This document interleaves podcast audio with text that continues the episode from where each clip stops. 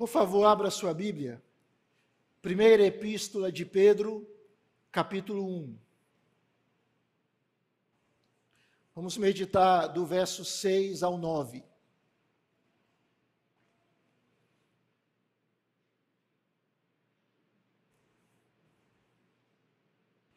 Primeira Epístola de Pedro, capítulo 1, do verso 6 ao 9.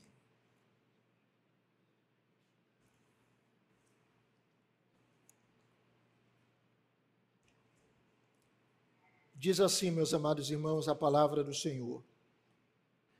Nisso exultais, embora no presente, por breve tempo, se necessário, sejais contristados por várias provações, para que, uma vez confirmado o valor da vossa fé, muito mais preciosa do que o ouro perecível, mesmo apurado por fogo, redunde em louvor, glória e honra na revelação de Jesus Cristo, a quem, não havendo visto, amais, no qual, não vendo agora, mas crendo, exultais com alegria indizível e cheia de glória, obtendo o fim da vossa fé a salvação da vossa alma. Quantos podem dizer amém? Ó oh, Deus querido, fala ao nosso coração, através da tua palavra, já fomos tão abençoados nesta tarde, nesse início de noite. Ó oh, Deus, enche o nosso coração com a tua verdade, derrama unção, derrama poder nesse lugar, que o teu Espírito nos ilumine e que possamos ser alimentados pela tua santa palavra. Abençoe a minha vida, tenha misericórdia de mim, abençoe os meus irmãos e que o teu Espírito, que é Deus e que é soberano, fale ao nosso coração, pois nós pedimos em nome de Jesus. Amém. Amém. Irmãos queridos, certa feita, John Piper ele estava escrevendo sobre o que o mundo necessita da igreja. O que o mundo precisa da igreja.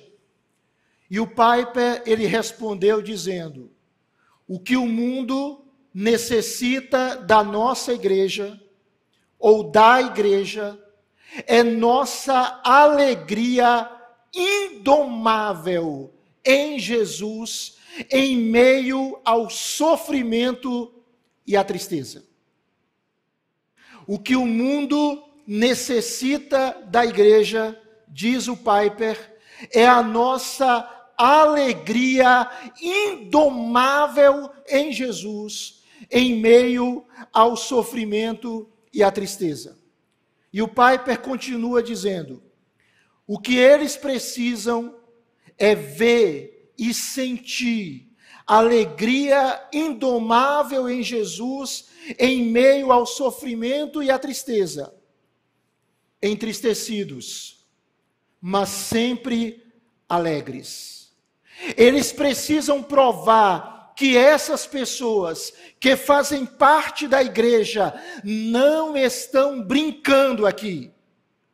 Eles não estão usando a religião como uma plataforma para promover a autoajuda sensacionalista que o mundo oferece todos os dias.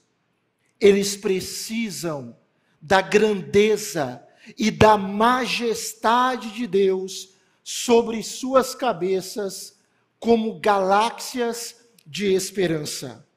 Eles precisam do insondável Cristo crucificado e ressurreto, abraçando-os em amor, tendo seu rosto e mãos cobertos de sangue.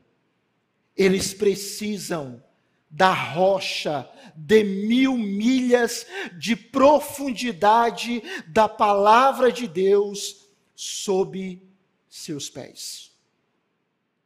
O apóstolo Pedro, ele está escrevendo para irmãos dispersos, dispersos por causa da perseguição, dispersos e sob intenso sofrimento. E Pedro escreve essa carta, irmãos, para exortar, exortar aquelas comunidades cristãs do primeiro século a serem alegres e esperançosos. 1 Pedro é uma carta de consolo. É uma epístola de encorajamento na qual o apóstolo traz mensagens de esperança a uma igreja que estava sofrendo. E quando nós chegamos no texto que nós lemos, 1 Pedro, capítulo 1, a partir do verso 6, Pedro começa dizendo: Nisso exultais. O que é, irmãos, exultar? Pedro está escrevendo para uma igreja perseguida, para irmãos que estavam sendo maltratados, afligidos. E Pedro diz: nisso exultais. Exultar, irmãos, é ter uma alegria extrema. Exultar é ser exuberantemente alegre. Exultar é ter um regozijo incontido, uma satisfação na alma grandiosa. Isso é exultar. É uma explosão de alegria. É um júbilo intenso. Então perceba, Pedro está dizendo para aqueles irmãos: exultem, irmãos que sofrem, irmãos que estão sendo perseguidos, igreja que está sob provações, exulte, se alegre, e que seja uma alegria clara, uma alegria que se expande, uma alegria absoluta, se alegre. E ele diz: nisso exultais. O que é nisso? Nós devemos exultar em quê? Se nós observarmos os versículos imediatamente anteriores, Pedro está se referindo a uma obra que Deus fez em nós. E que obra foi essa? A regeneração, o novo nascimento. Observe aí no versículo de número 3 que Pedro diz que o Senhor nos regenerou. E ele nos regenerou para uma esperança. E essa esperança não está morta, essa esperança é uma esperança viva. E essa regeneração foi efetuada mediante a ressurreição de Jesus Cristo dentre os mortos. E nós fomos regenerados, diz Pedro, para algo, para um objetivo, Versículo número 4, o apóstolo diz que o Senhor nos regenerou para uma viva esperança mediante a ressurreição de Cristo para uma herança. Uma herança que tem características, como já vimos em outra oportunidade. Ela é incorruptível, ela é sem mácula, ela é inacessível. Essa herança não pode ser roubada, não pode ser diminuída. Ela está reservada nos céus para nós. Então, note, em que nós devemos exultar, irmãos? Qual deve ser a nossa maior alegria? Todos nós temos motivos de alegria. Acontecimentos, realidades que promovem gozo. Mas qual deve ser a nossa maior alegria? É o fato de que nós somos de Deus é a realidade de que a vida de Deus está em nós. Ele nos regenerou, ele nos fez nascer de novo para uma esperança viva. E há uma herança que está reservada no céu para nós. Então Pedro está dizendo: irmãos, exultem. Meu irmão, que você, você que está aqui, você que talvez nos acompanhe online, exulte, se alegre. E você que está em Cristo tem o maior motivo para se alegrar. A vida de Deus está em você. Você é rico. Você é extremamente rico. Você faz parte do povo mais rico do mundo, de um povo que é herdeiro de Deus e co-herdeiro com Cristo. Então, se alegre. Você pode dizer amém? Se alegre. Em meio às muitas adversidades, ou em meio a alegrias temporárias dessa terra, Pedro diz que a nossa maior alegria é sermos do Senhor. É interessante que o apóstolo Paulo, escrevendo sobre o fruto do Espírito, Gálatas capítulo 5, versículo número 2, versículo 22, ele diz: O fruto do Espírito é amor. E qual é o segundo aspecto do fruto? Alegria. Alegria. Então perceba, meus amados irmãos, Deus, ele nos convida para nos alegrar. E ele nos dá o seu espírito. E o seu espírito, ele promove em nós, nos seus filhos, alegria. E essa alegria não é um senso passageiro de felicidade. Essa alegria não é momentânea. A alegria que o Espírito promove em você é uma abundância de exaltação ultra circunstancial. É essa alegria. Eu quero pensar um pouco com os amados irmãos hoje sobre alegria nas aflições. É sobre isso que Pedro discorre. É fácil a gente se alegrar quando está tudo bem, não é verdade, irmãos?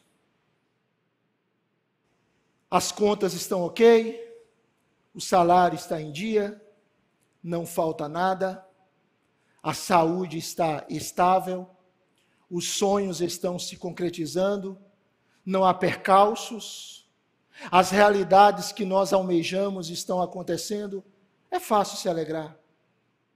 É fácil dizer: o Senhor é bom, em meio a essas circunstâncias. Mas Pedro, ele está nos ensinando a vivermos um nível acima, a vivermos em uma outra plataforma, a nos alegrarmos mesmo em meio às aflições a exultarmos no Senhor e na obra que Ele faz em nós, mesmo quando as coisas estão ruins. O que Pedro nos ensina nesse texto é que as aflições, elas não devem diminuir a alegria do cristão. As aflições, elas não devem diminuir a nossa alegria. Nós vivenciamos aquele santo paradoxo que Paulo descreve em 2 Coríntios, capítulo 6, versículo 10.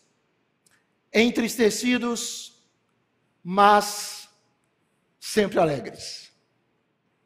Mesmo quando estamos circunstancialmente entristecidos por alguma dor, por algum problema, por algo aos nossos olhos ruins, ruim, mesmo assim, nós estamos sempre alegres. E note que Pedro, ele vai nos ensinar nesse texto, não somente que a alegria não deve fugir da nossa vida, mesmo nas tristezas, Não somente que as aflições não devem diminuir a alegria do cristão, mas Pedro, ele mostra que alegria e aflição na vida cristã não são sequenciais, mas são simultâneas. Vou repetir. Alegria e aflição, conforme Pedro, não são sequenciais. Ou seja, eu estou vivendo um momento de aflição e a aflição passa, aí eu tenho alegria. Eu estou vivendo dias, meses de tribulação e a tribulação cessa, aí eu vou experimentar a alegria. Não é isso que Pedro está dizendo. O que o apóstolo está nos ensinando é que as duas coisas são simultâneas. É claro que pode acontecer aquilo que nós lemos no Salmo 30. Ao anoitecer, pode vir o choro, mas a alegria vem pela manhã, é claro. Às vezes passamos dias tenebrosos e aqueles dias tenebrosos passam e o nosso coração se enche de alegria porque eles passaram. Isso acontece. Mas às vezes os dias difíceis duram. E a gente não vai esperar eles passarem para dizer, eu estou alegre. Pedro está dizendo, não, irmãos. Alegria e aflição na vida cristã não são sequenciais, mas são simultâneas, são concomitantes, acontecem ao mesmo tempo.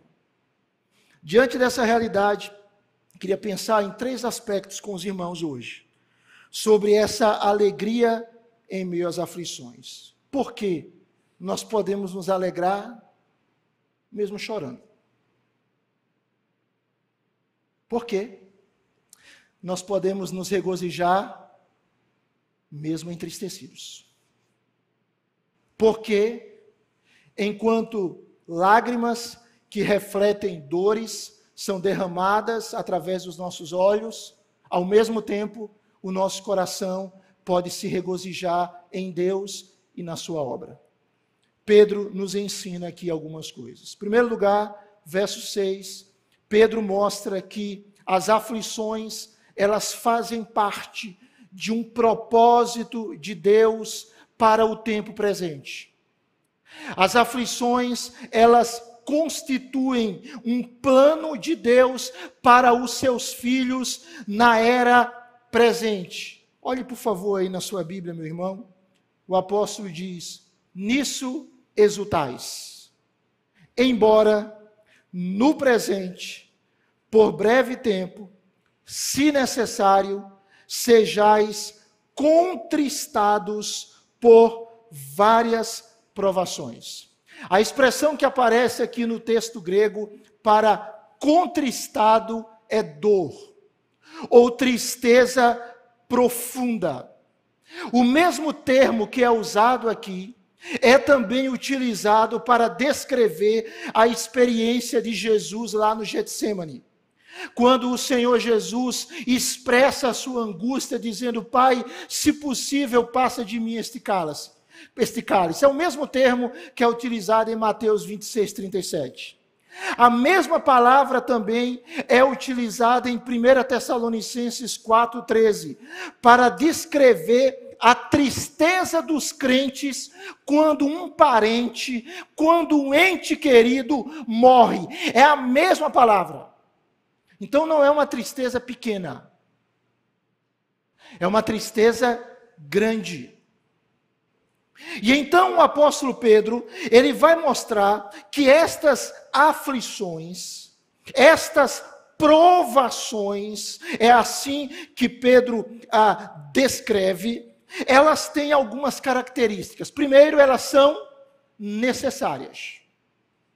O apóstolo diz: nisso exultais, embora no presente, por breve tempo, se necessário. Ou seja, há momentos em que Deus, na sua soberania e na sua sabedoria, ele de fato sabe que nós temos que passar por provações. Às vezes essas provações são usadas por Deus para nos disciplinar. Para que a gente possa, de fato, crescer espiritualmente, mas é necessário. É interessante, não é, irmãos? Deus usa o sofrimento para que a gente cresça. Então, as aflições, elas são necessárias, elas servem a um propósito. Mas perceba aí que o texto mostra que essas provações, que essas aflições, elas têm uma característica. Elas são várias ou diversas. Existem provações de todo tipo, de toda espécie, de várias naturezas. E a palavra que aparece aqui para diversas, ela significa de diversas cores ou policromáticas. Lembram de 1 Pedro 4,10? Quando Pedro diz que a graça de Deus é multiforme, é a mesma palavra que aparece aqui. Então veja, o que Pedro está nos ensinando é o seguinte: ao mesmo tempo que as provações são várias, que as provações são multicoloridas, que as provações são diversas, junto com as provações, Deus nos dá graça. Ou seja, nós não enfrentamos as provações sozinhos. As provações são de diversas cores, mas a graça de Deus também é assim. Um comentarista chamado William Barclay, ele afirma o seguinte: nossos problemas e contratempos podem ser multicoloridos, mas também o é a graça de Deus. Não há cor na situação humana que a graça de Deus seja capaz ou não seja capaz de enfrentar. Note bem, meu amado irmão. Não há cor na situação humana que a graça de Deus não seja capaz de enfrentar. Não importa, diz o Barclay, o que esteja ou que nos esteja fazendo a vida, na graça de Deus, nós encontramos forças para enfrentar essa situação e vencê-la. Há uma graça para enfrentar cada prova.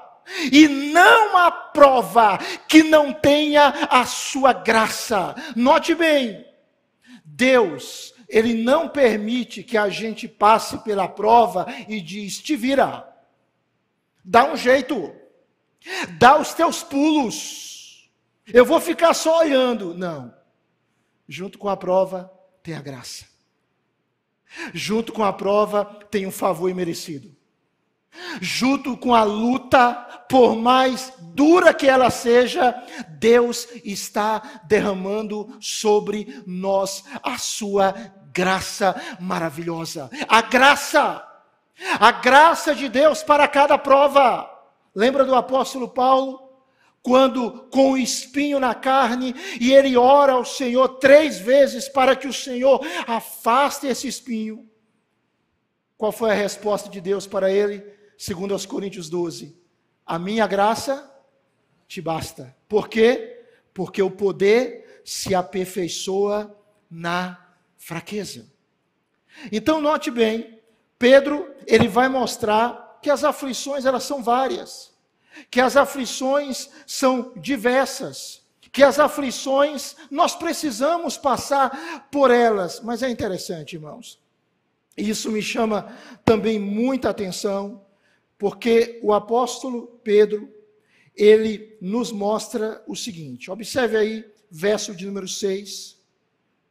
Nisso exultais, embora no presente, por muito tempo, não é isso? Hein? Por breve tempo. É breve, irmão. É breve.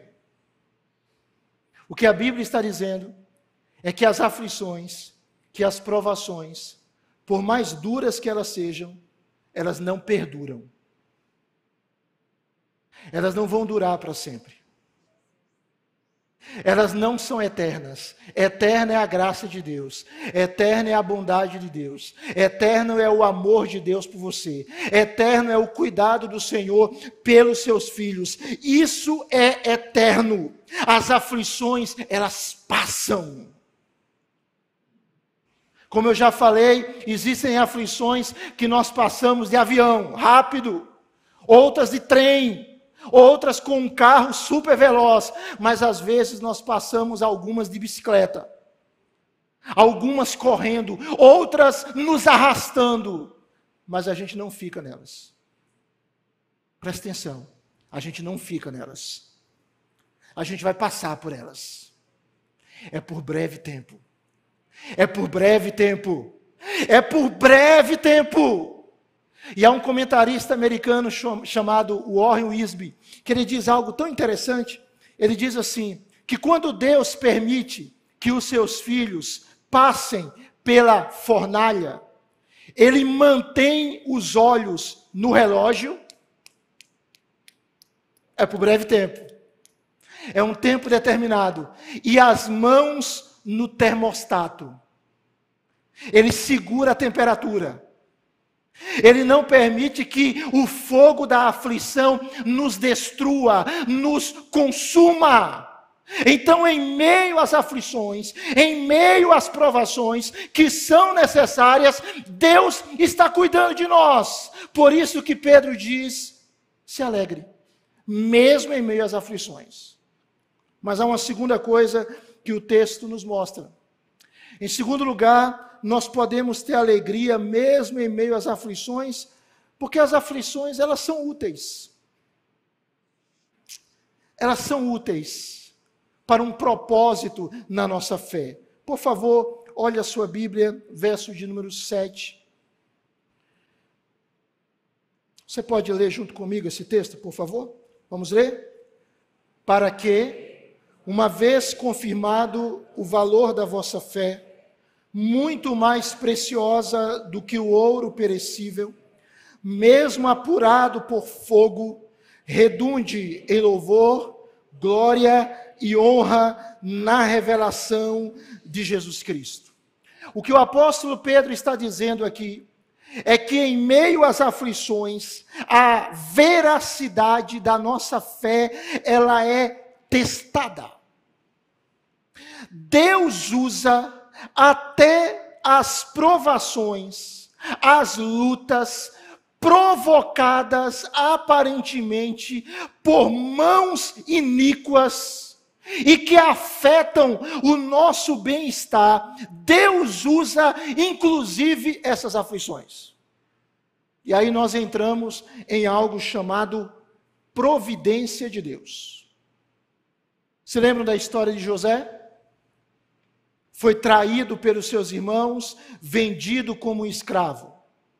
Quando você lê o relato da história de José em Gênesis, há um determinado momento que José diz: Eu fui roubado da terra dos meus pais. Não era para eu estar aqui. Eu simplesmente fui arrancado da companhia do meu pai, da minha família. Eu estou aqui sofrendo, mas não era para estar aqui. Lá na frente, depois que o Senhor exalta José e ele se torna governador do Egito, e os irmãos vão até lá buscando comida diante daquela grande fome por sete anos que assola a terra. E os irmãos, quando José se revela a eles, os irmãos ficam constrangidos diante da traição. Imagine que qualidade de irmão. Vendeu o seu irmão como escravo. E os irmãos ficam embaraçados. E José diz algo. Ele diz: Não foram vocês que me enviaram para cá. Foi Deus. Foi Deus que me enviou. Há uma mão invisível de Deus que dirige a nossa história, irmãos. A nossa agenda não é nossa, a nossa agenda é de Deus. E Deus, Ele guia a nossa vida.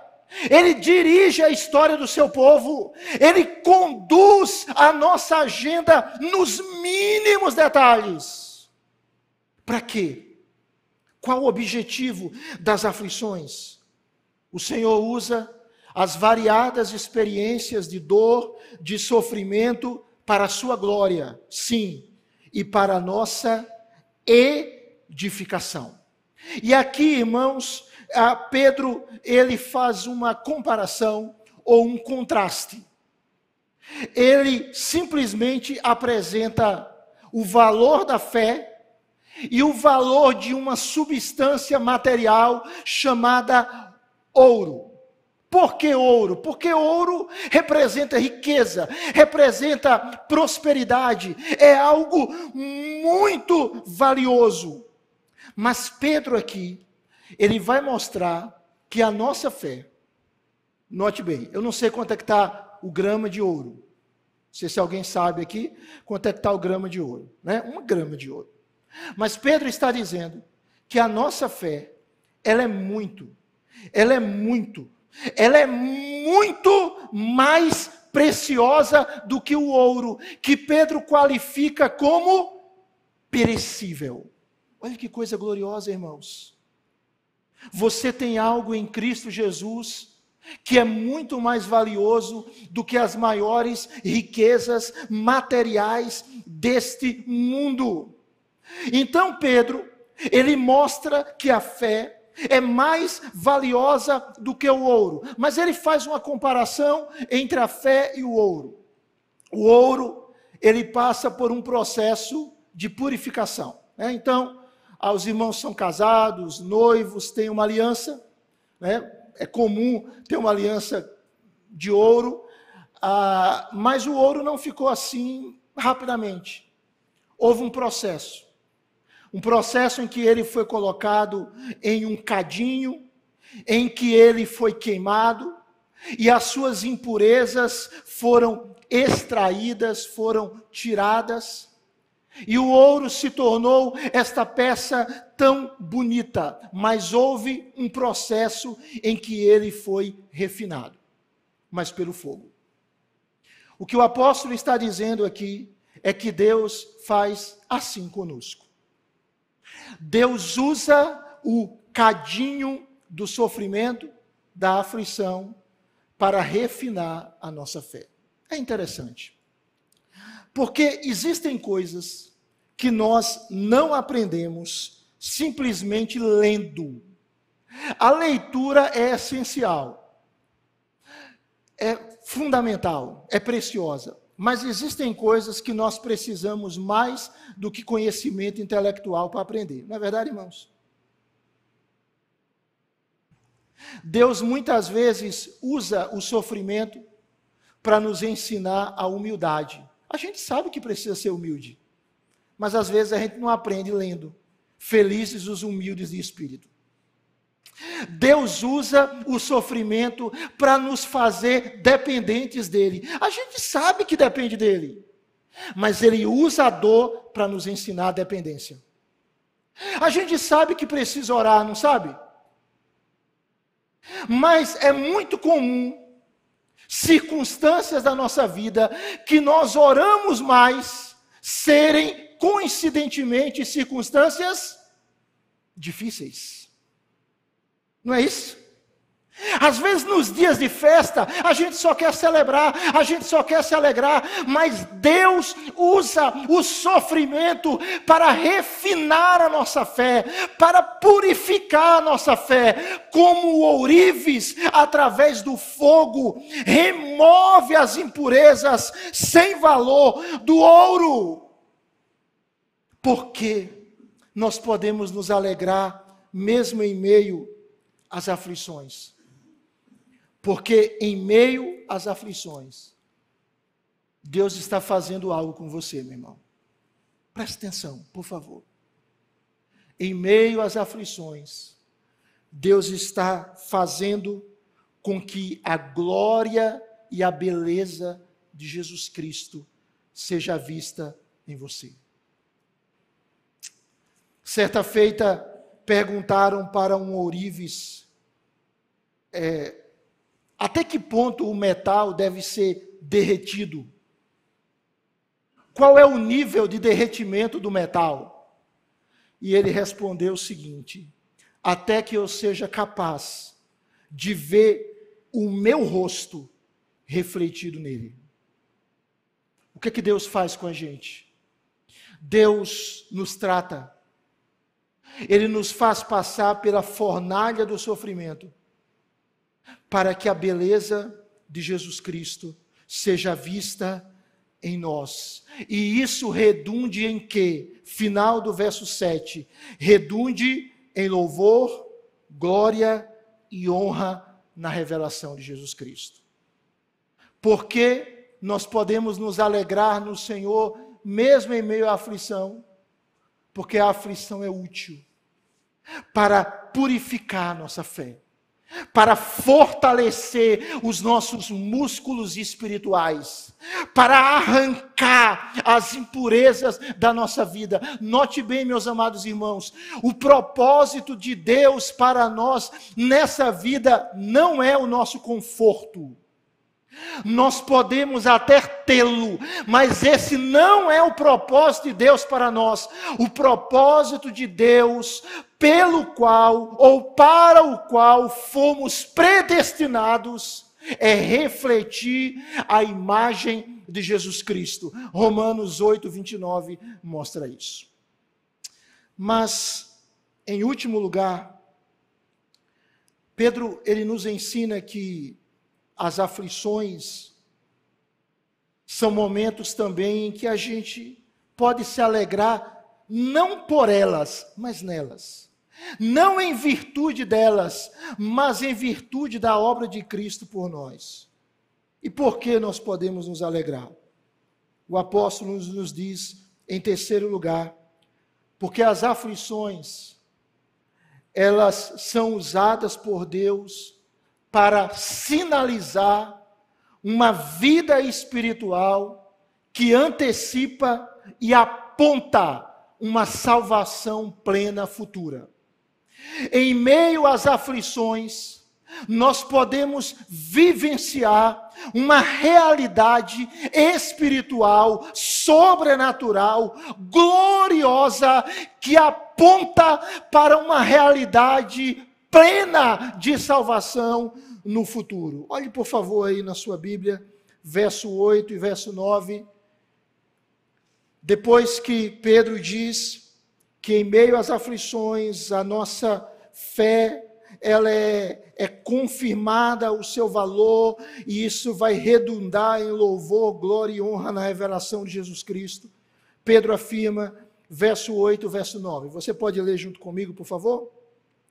A quem, não havendo visto, amais, no qual, não vendo agora, mas crendo, exultais com alegria indizível e cheia de glória, obtendo o fim da vossa fé, a salvação da vossa alma. Pedro, então, ele vai mostrar que vida com Deus envolve o presente e o futuro. Vida com Deus não é simplesmente aguardar algo que vai acontecer. Vida com Deus não é meramente contemplar um futuro, um futuro distante. Não. Vida com Deus é uma dinâmica presente, diária, capaz de transformar o sofrimento em glória. Note bem, irmãos. Note bem. Todos nós, todos nós, estamos sujeitos a dias difíceis. É uma terra caída. O sofrimento faz parte do combo do pecado, tá? Então, mesmo que a sua vida esteja, ó, legal, que bênção. Mas ninguém está imune a dores. Então, o texto sagrado, ele vai nos mostrar que mesmo em meio a dores, nós devemos vivenciar uma experiência espiritual, ou uma vida com Deus, ou uma dinâmica cristã que se manifesta de algumas formas. Em primeiro lugar, Pedro, ele vai mostrar que esses cristãos e também nós, mesmo em meio às aflições, nós amamos a Cristo. É isso que o texto diz no verso 8. A quem, não havendo visto, amais a quem, não havendo visto, amais. Esses leitores, eles não tinham contemplado pessoalmente a Cristo. Eles não foram testemunhas, quem sabe, oculares da vida do Senhor Jesus aqui na terra. Mas eles amavam a Cristo a despeito de nunca o terem visto. Queria fazer uma pergunta simples para nós. Nós amamos a Cristo. Nós continuamos amando a Cristo mesmo sem vê-lo. Nós amamos a Cristo mesmo quando o emprego é perdido. Nós amamos a Cristo mesmo quando o ente querido parte. Nós amamos a Cristo mesmo quando não somos aprovados no Enem, nos vestibulares e nos concursos da vida. Nós amamos a Cristo mesmo quando temos aquela sensação falsa, mas é uma sensação que parece que tudo está contra nós. Nós amamos a Cristo no dia mau, o que o apóstolo está nos ensinando aqui é isso. Irmãos que, mesmo na dor, eles amam a Cristo. Meu amado irmão, há um amor de Deus por você. E esse amor de Deus por você foi colocado em você pelo seu espírito. E o Senhor nos convida a amá-lo a amá-lo com todo o nosso coração. Ame a Cristo. Porque Ele amou você primeiro. Ame a Cristo. Porque Ele amou de maneira incondicional. E como nós ouvimos hoje de manhã, ame ao Senhor de uma maneira ativa. Amor na Bíblia não é meramente sentimento. Amor na Bíblia é prática. Amor na Bíblia é doação. Amor na Bíblia é entrega. Amor na Bíblia é buscar o bem do outro. Ame a Cristo. Mas o texto diz que aqueles irmãos, eles não apenas amavam a Cristo, eles creem em Cristo. Olha aí na sua Bíblia. A quem não havendo visto a mais, verso 8, no qual não vendo agora, mas o que, amados irmãos? Crendo. Creia. Creia. Fé não é crendice. Fé, alguém já disse, que é crer no invisível. E é. Fé muitas vezes envolve esperar o incrível. E fé envolve muitas e muitas vezes receber aquilo que é impossível. O Senhor Jesus ele disse para Tomé: Bem-aventurados os que não viram e creram. O texto está nos ensinando que, em meio à dinâmica da vida, dias bons, dias maus, aflições, provações, nós precisamos continuar crendo em Cristo. O seu Cristo, o meu Cristo, ele é fiel, irmãos. Ele não falha. Você pode dizer amém? Ele não te abandona. Ele não desiste de você. Creia em Cristo. Mas há uma terceira coisa que o texto nos mostra. Eles não somente amam a Cristo, eles não somente creem em Cristo. Verso 8: eles se alegram em Cristo, eles se regozijam em Cristo. E veja o caráter dessa alegria. Final do verso 8: exultais com alegria. Que alegria é essa, irmãos? É uma alegria tímida? É uma alegria o quê? Indizível. Falta vocabulário para ela. Falta termos que possam descrevê-la na sua grandeza, indizível e cheia de glória, ou seja, é uma alegria que desafia qualquer descrição. Há uma alegria de Deus para você, há gozo de Deus para você, a festa do Senhor para o seu coração e para o meu coração. Há júbilo do céu que desce até nós, inunda a nossa alma, e esse júbilo pode ser experimentado mesmo nos dias em que nós estamos tristes. O nosso Deus é um Deus alegre, irmãos. O nosso Deus é um Deus que celebra. É um Deus que transforma o choro, o pranto em folguedos, a tristeza em alegria. E Ele está dizendo para mim e para você, em meio a esse mundo estragado pelo pecado, mas que um dia será renovado pelo Senhor, o Senhor está dizendo: se alegre, meu irmão. Se alegre, meu irmão. Você pode dizer aleluia. Se alegre, meu irmão, se alegre. Em meio às aflições, nós amamos a Cristo, nós cremos em Cristo, nós nos alegramos em Cristo e nós alcançamos, verso 9, o alvo da nossa fé, diz o texto, obtendo o fim, ou seja, o objetivo, a meta, o propósito da nossa fé a salvação da nossa alma.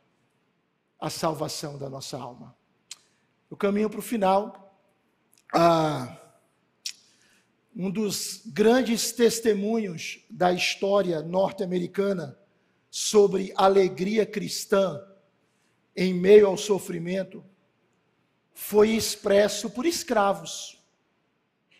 Escravos lá no passado. Os irmãos sabem que a existência dos escravos era miserável. Eles eram vendidos em lotes, os maridos eram separados das esposas, as mães separadas dos filhos, eles eram comprados, eram vendidos, eram acorrentados, viviam em condições subhumanas dentre aqueles escravos que viviam uma vida exponencialmente mais difícil do que qualquer pessoa que está aqui, por mais difícil que talvez seja a sua vida, dentre aqueles escravos haviam cristãos.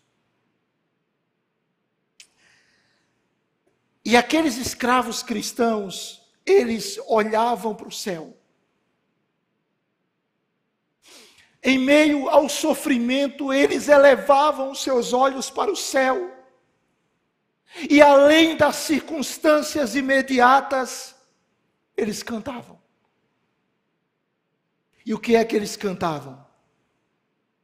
Eles diziam assim: balance devagar, doce carruagem, que vem para me levar para casa. Olhei sobre o Jordão, e o que foi que eu vi? Vindo para me levar para casa.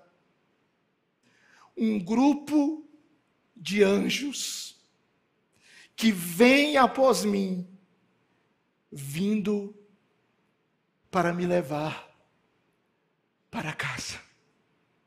É esse o sentimento de Pedro nessa epístola. Nós estamos passando, irmãos. Nós estamos passando pelas provações. Mas nós estamos indo para a nossa verdadeira casa. Nós estamos indo para o nosso lar permanente. Nós estamos indo para a nossa residência inabalável. E as provações hoje são um preparo são um preparo para a glória futura. Há provações hoje, há lutas hoje, há dores hoje, mas elas irão passar. Mas há uma graça de Deus sobre a sua vida que não vai passar. Há um amor de Deus sobre a sua história que permanece para sempre. Há um Deus que não vai lhe abandonar. E em todo tempo, alegre-se no Senhor, porque as provações cumprem um propósito de Deus.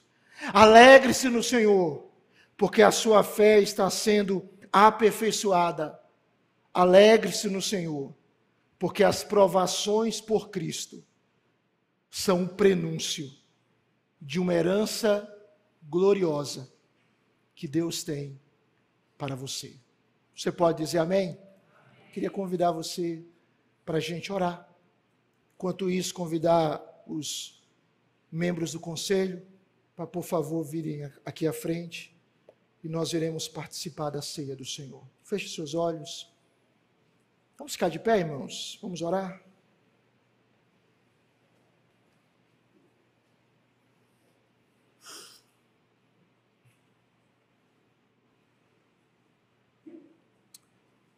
Obrigado, Senhor, por tão grande graça, por um amor tão lindo que nos atraiu a Ti.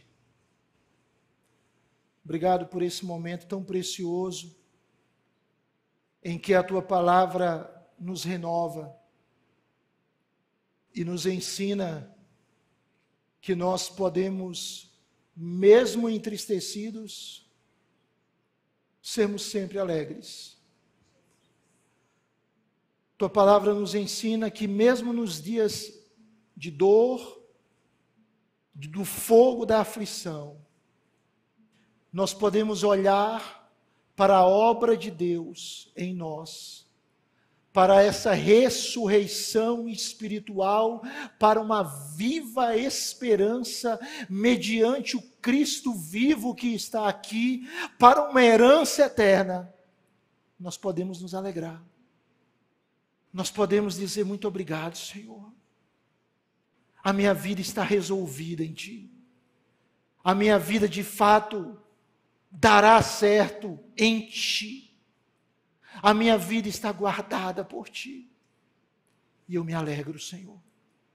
Dá-nos a graça de permanecermos amando ao Senhor, crendo no Senhor e vivendo para a tua glória em todo o tempo.